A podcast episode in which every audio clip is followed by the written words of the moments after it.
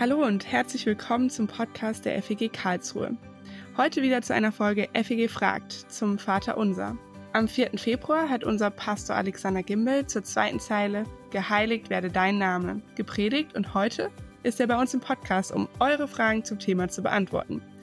Wir, Madita Schneider und Jonathan Davidson, sind gespannt auf das Gespräch. Vielen Dank für eure eingereichten Fragen, von denen wir heute eine Auswahl besprechen werden. Die anderen heben wir uns für einen späteren Zeitpunkt auf. Alex, schön, dass du da bist. Ja, vielen Dank. Freue mich dabei zu sein. Wir starten mit einer Frage, die uns noch nachträglich zur Predigt von letzter Woche von Thomas erreichte. Da es auch um einen Namen bzw. eine Anrede Gottes geht, finden wir es ganz passend, das Thema nochmal aufzugreifen. Und zwar fragt Thomas, wie vertraulich ist die Anrede, aber wirklich? Müsste eine moderne Übersetzung wirklich Papa lauten? Ich habe keine solche Übersetzung gefunden. Also ich habe auch keine solche Übersetzung gerade vor Augen. Da könnte man natürlich noch mal in die vielen, vielen verschiedenen Bibelübersetzungen und Übertragungen hineinschauen. Vielleicht in der Volksbibel, aber gerade habe ich auch keine direkt vor Augen und finde auch, dass Vater eine ganz gute Übersetzung ist. Äh, Papa könnte man auch nehmen. Ich denke, dass wichtig ist, dass wir verstehen, was damit gemeint ist, nämlich dass es eine sehr intime und persönliche Anrede ist, die in einem Beziehungsgeschehen erfolgt. Also da hat jemand Beziehung zu jemand anderem und deswegen ist es sehr nah, aber es ist nicht verniedlichend, so wie man das manchmal kennt, ach Papilein, du bist so süß oder so, sondern es ist schon eine eine Anrede mit, mit Respekt und wo wir auch jemanden würdigen und gleichzeitig sagen, ich komme dir ganz nah. Ein Ausleger hat mal geschrieben, das ist wie sich auf dem Schoß bei seinem eigenen Papa zu setzen und dann alles loszuwerden, was einen gerade beschäftigt und bewegt. Ich finde den Vergleich ganz passend zur Familie, weil Gott gebietet uns ja auch, Vater und Mutter zu ehren. Und so ist es ja dann auch vergleichbar wie mit dem leiblichen Vater von uns, dem man mit Respekt begegnen sollte und nicht so entweder verniedlichen, wie du es gerade angesprochen hast, oder über ihn herziehen im schlimmsten Fall. Du bist in deiner Predigt zum Thema Geheiligt werde dein Name darauf eingegangen, dass auch im Vater unser sichtbar wird, dass es zuerst um Gott geht. Dieser Gott hat sich namentlich den Israeliten zu erkennen gegeben als Ich bin, der ich bin. Sprichst davon, dass Gott die Beziehung zu uns herstellt und sich dadurch aber auch gewissermaßen verletzbar macht, ein Risiko eingeht. Und bringt schließlich den Gedanken ein, dass Gott geheiligt wird, wenn wir nicht Gott brauchen, sondern uns von Gott gebrauchen lassen. Björn hat dazu gefragt, geheiligt werde dein Name. Wieso heißt es nicht, geheiligt wirst du? Es geht doch um Gott und nicht seinen Namen. Vielleicht kannst du noch mal zu dieser Thematik des Namens etwas sagen. Ja, sehr gerne. In der Predigt habe ich ja auch schon mal angehalten und ein bisschen was zu gesagt, diese Frage ja auch gestellt. Und es gibt verschiedene Antwortmöglichkeiten, warum das so ist. Das allererste, was ich nennen möchte, ist, weil Gott es scheinbar so will.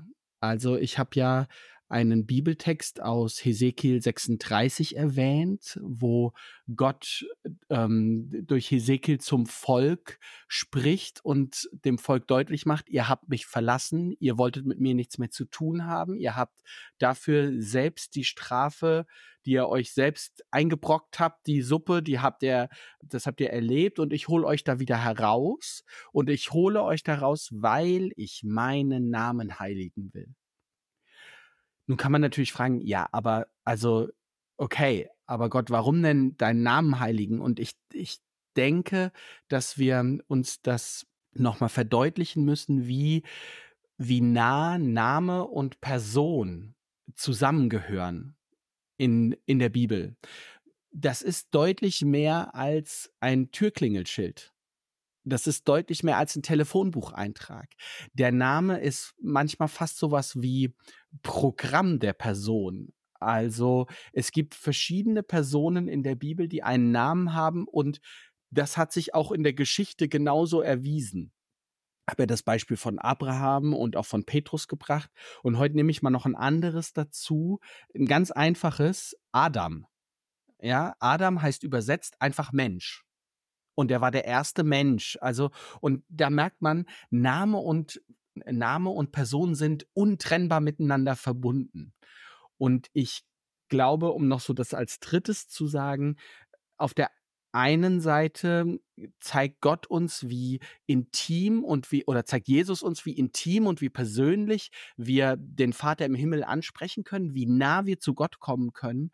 Und dass das so besonders ist, macht er nochmal deutlich, indem er sagt, Gott ist heilig, ja so heilig, dass sogar sein Name geheiligt wird. Und wir dürfen uns auf seinen Schoß setzen, von dem, der sogar einen heiligen Namen hat. Das finde ich schon auch ein, ein starkes Gegenüber und nochmal eine zusätzliche Wertschätzung, dass wir so mit, mit, dem, mit dem Gott, dem Schöpfer, der vor aller Zeit war und bis in Ewigkeit ist, sprechen können. Zum Thema Gott geht ein Risiko ein, zitierst du Josef Ratzinger. Das bedeutet aber auch, er gibt sich irgendwie in unsere Menschenwelt hinein. Er ist ansprechbar und daher auch verletzbar geworden. Er nimmt das Risiko der Beziehung des Mitseins mit uns auf. Dazu hat sich einer unserer Hörer gefragt, ob Gott wirklich ein Risiko eingehen kann. Könnte denn überhaupt etwas schiefgehen, das Gott plant? Widerspricht das nicht dem Bild, das wir haben von einem souveränen Gott? Eine richtig gute, starke Frage. Ich bin zutiefst davon überzeugt, dass Gott ein Risiko eingegangen ist, nämlich das Risiko seines Todes. Und dass Gott das Risiko eingegangen ist, Mensch zu werden und von den Menschen nicht als Gott erkannt zu werden, sondern als Verbrecher. Und genau das ist ja das, was, was wir in der Bibel lesen, dass Gott sich dazu bereit gemacht hat, dass das, was er tut, als eine Torheit verstanden wird, also etwas, das Menschen nicht verstehen. Und dann kann man fragen, warum tut Gott das denn? Und die tiefste Begründung für mich liegt darin, dass Gott uns liebt und von uns geliebt werden will. Und Liebe, da haben wir in der Jahreslosung auch mal ein bisschen drüber nachgedacht, ist ja hm, etwas, das selbstbestimmt ist und auf Freiwilligkeit, ja, das auf ein mündiges Gegenüber setzt. Gott will keine Marionetten, sondern will selbstverantwortliche Nachfolger. Menschen, die von sich aus sagen, ja, ich will diesen Gott, der mich über alles liebt, auch zurücklieben. Ich will mit diesem Gott unterwegs sein. Also nimm die Geschichte von Jesus und dem reichen Jüngling. Da kommt ein Mann zu ihm und, und will alle Gesetze befolgen und mit Jesus unterwegs sein. Und dann kommt es zur Diskussion über, über seinen Besitz. Und Jesus gewinnt diesen Mann lieb, aber der Mann geht weg. Und mir geht es jetzt um folgenden Punkt, um die Pointe. Jesus lässt diesen Menschen in diesem Moment ziehen, weil er dem Menschen die Freiheit gibt, sich selbst dazu verhalten, zu dem Angebot, das Gott uns macht, das er uns in Jesus macht. Dass Gott dann trotzdem, indem, dass er sich so ohnmächtig macht, dass er sich in unsere Niedrigkeit begibt und dass er ohnmächtig am Kreuz hängt, zumindest vor unseren Augen, und stirbt, dass er damit gleichzeitig den größten Sieg wiederum errungen hat, das ist das größte Wunder, das es eigentlich gibt, weil dieser Weg, den Gott damit geschaffen hat, der steht für jeden Menschen offen und kann von niemandem zerstört werden. Vielen Dank für deine Antwort. Äh, für mich war das auch so eine Frage, die mir während der Predigt kam, aber ich habe immer gelernt, dass Gott allmächtig ist und so deswegen überhaupt kein Risiko hat und er ich habe einfach seine Heils, seinen Heilsplan als vollkommen angesehen und ich kann den niemals verstehen. Aber gerade jetzt durch deinen Vergleich zur Liebe ist mir das auch nochmal deutlicher geworden, weil die Liebe, die wir Menschen ja untereinander empfinden, ähm, die folgt ja auch nicht immer gerade einer Logik und die kann man auch nicht immer verstehen, wie die, wie die funktioniert und wo die herkommt. Und so gesehen ist es ja bei Gott dann ähnlich. Wir können nicht verstehen, wie sehr Gott uns liebt, dass er eben dieses Risiko eingeht und sich herablässt und Mensch wird. Das Thema von Gott gebraucht werden und Gott brauchen bringt auch eine gewisse Spannung mit sich. Und dazu hast du auch ein Zitat gebracht von Rudolf Bohren der sagt, dass Gottes Namen heiligen bedeutet, ihn nicht zum Gebrauchsartikel zu machen. Also nicht ich brauche Gott, sondern Gott braucht mich. Und Lea sieht das ein bisschen anders und hat gemeint, dass gerade Gott zu brauchen ihn ja auch ehrt. Sie schreibt, doch wir brauchen Gott und ich kann überhaupt nichts tun, wenn Gott mir nicht seine Kraft und Weisheit schenkt. Und das ehrt ihn doch unglaublich. Wenn ich vollkommen abhängig bin von ihm, dann bekommt er ja auch alle Ehre für mein Tun und Handeln. Denn nicht ich bin es, sondern Gott in mir, der handelt. Alex, was denkst du dazu? Super äh, Bemerkung und Hinweis. Und ich denke, dass Lea überhaupt nicht weit entfernt ist von dem, was Rudolf Bohren sagen wollte. Übrigens ein äh, ziemlich bekannter Theologieprofessor für praktische Theologie, der, glaube ich, vor 15 Jahren ungefähr gestorben ist. Ich denke, dass es im Deutschen bei dem Wort brauchen zwei verschiedene Bedeutungen gibt. Und die eine passt und die andere passt eben gar nicht. Und im Englischen könnte man das vielleicht sagen, I need him, ich brauche Jesus. Und das andere ist I use him, also ich gebrauche, ich benutze ihn. Und Rudolf Bohren wollte, so habe ich das verstanden, sagen, also Gott zu heiligen bedeutet nicht I use him. Ich benutze ihn für die Dinge, die ich erreichen will, sondern I need him. Ich brauche ihn. Da, da würde ich sagen, ja, das ist, das ist ganz nah daran zu sagen, ich schaue zuallererst auf auf ihn und von dort wieder auf mich. Also das, was ich so versucht habe, ein bisschen provokativ zu sagen, wer richtet sich an wem aus und bete ich eher, Herr, segne du, was ich tue, was ich machen will, segne meine Gedanken, meine Vorhaben, was auch okay ist, was, was man ja auch mit, mit Gott so besprechen kann. Aber vom Denken her könnte man ja andersrum auch sagen, Herr, lass mich doch bitte das tun, wofür du mich gebrauchen willst, was du segnen willst, was du in dieser Welt verändern, entwickeln und weiterbringen willst. Und wenn ich dieses zweite bete, ja, dann bin ich ja vollkommen abhängig von ihm, weil ich ja dann nur das tue, was er möchte. Dann bin ich mit all dem, wer und was ich bin, in ihm und an ihm dran. Deswegen finde ich gar nicht so weit weg jetzt von dem zu sein, was Lea kommentiert hat. Wäre natürlich auch spannend nochmal zu hören. Aber ich denke auch, dass Rudolf Bohren das so verstanden hat. Genau. Und danke, also, weil das kann man missverständlich verstehen. Das war mir vorher so dann an dieser Stelle auch nicht bewusst, weil ich glaube, wenn man es im ganzen Zusammenhang sich anguckt, das Zitat, dass es da um Gebrauchsartikel geht, Gott als Gebrauchsartikel und so, dann, dann wird schon deutlich, dass es um eher I use him to do something. Also ich gebrauche ihn für irgendetwas. Ja, ich finde die englische Differenzierung da zwischen used und need auch nochmal ganz hilfreich und musste gerade noch ans Deutsche denken, ausgenutzt. Also jemanden auszunutzen ist ja auch jemanden brauchen, aber hat eben dieses Negative, wo uns, glaube ich, schon deutlich ist, wir wollen Gott nicht ausnutzen und trotzdem uns abhängig von ihm machen, ja. Oder wir sind abhängig von ihm und das ehrt ihn auch ein Stück weit, so wie Lea das hier schreibt. Zuletzt haben wir noch eine Frage zum Thema Heiligung. Die Frage wurde anonym gestellt und die Person führt zwei Aspekte der Heiligung anhand von Bibelstellen aus und zwar Hebräer 10, Vers 10, dass wir von Gott durch das Opfer Christi geheiligt sind und 3. Mose 20, Vers 7, wo steht, dass wir uns heiligen sollen, weil Gott heilig ist. Schließlich verweist die Person auf Vers 14 aus Hebräer 12, der lautet, jagt dem Frieden nach mit jeder Mann und der Heiligung, ohne die niemand den Herrn sehen wird, und fragt dazu, was bedeutet es in diesem Kontext der Heiligung nachzujagen? Gut, das ist auch eine richtig starke Frage, die natürlich ein bisschen weiterführt als das Vaterunser-Gebet. Bei, bei dem Vaterunser-Gebet geht es ja erstmal nicht um unsere Heiligung, sondern es geht um die Heiligung des Namens Gottes. Also, dass dieser Name geheiligt wird. Und da habe ich ja versucht, das so deutlich zu machen, das ist ein Miteinander aus, aus dem, dass Gott etwas tut, weil wir es nicht können. Gott zuerst und Gott voraus. Und dass er das aber nicht ohne uns macht, sondern dass er uns lockt, dass er uns mitzieht, dass, dass er will, dass äh, Martin Luther sagt mal, dass sein Name auch bei uns heilig wird.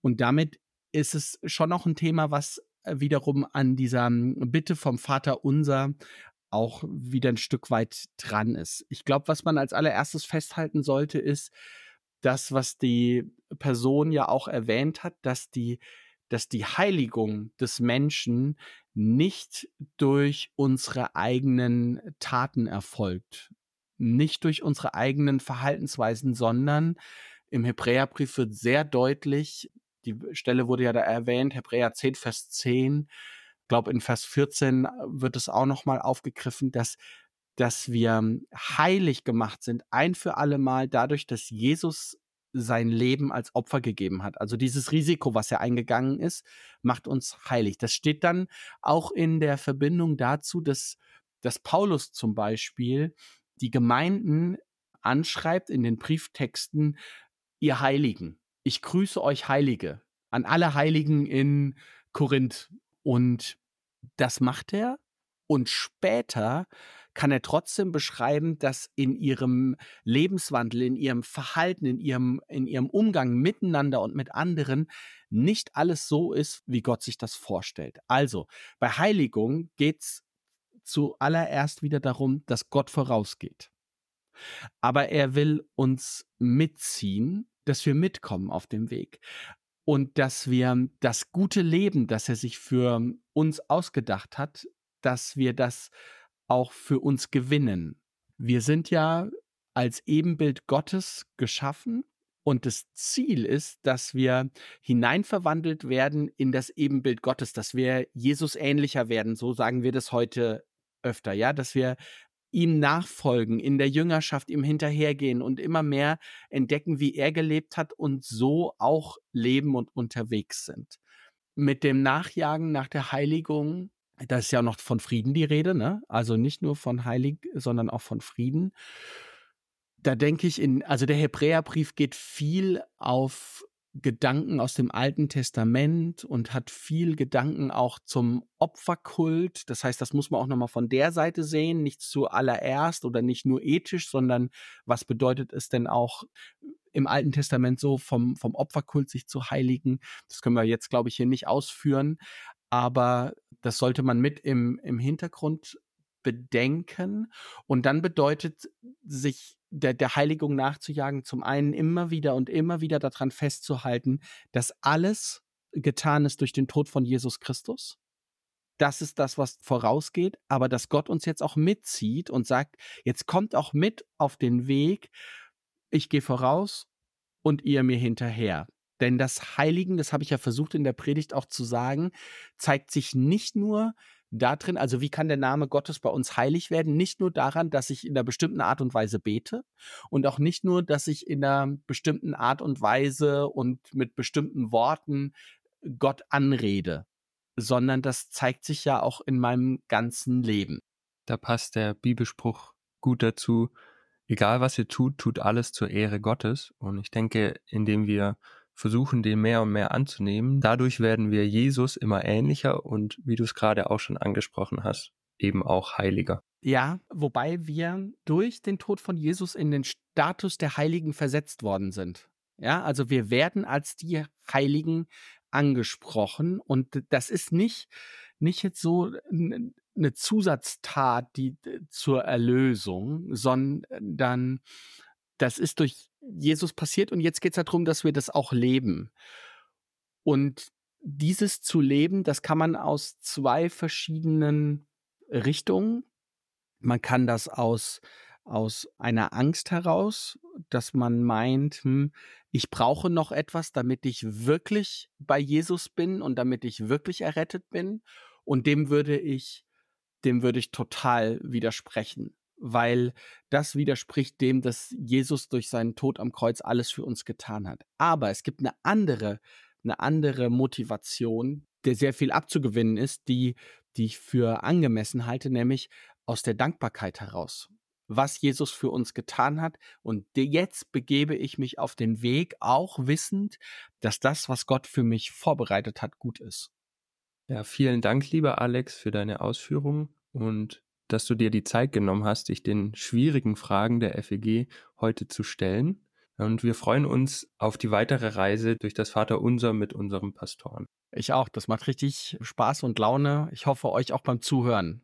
Dich, liebe Hörerin, lieber Hörer, laden wir ein, auch zur nächsten Predigt deine Fragen auf fegfragt.paperform.co einzureichen und nächste Woche wieder einzuschalten, wenn wir mit Christian über seine Predigt zur Zeile Dein Reich komme sprechen. Bis dahin eine gute Zeit.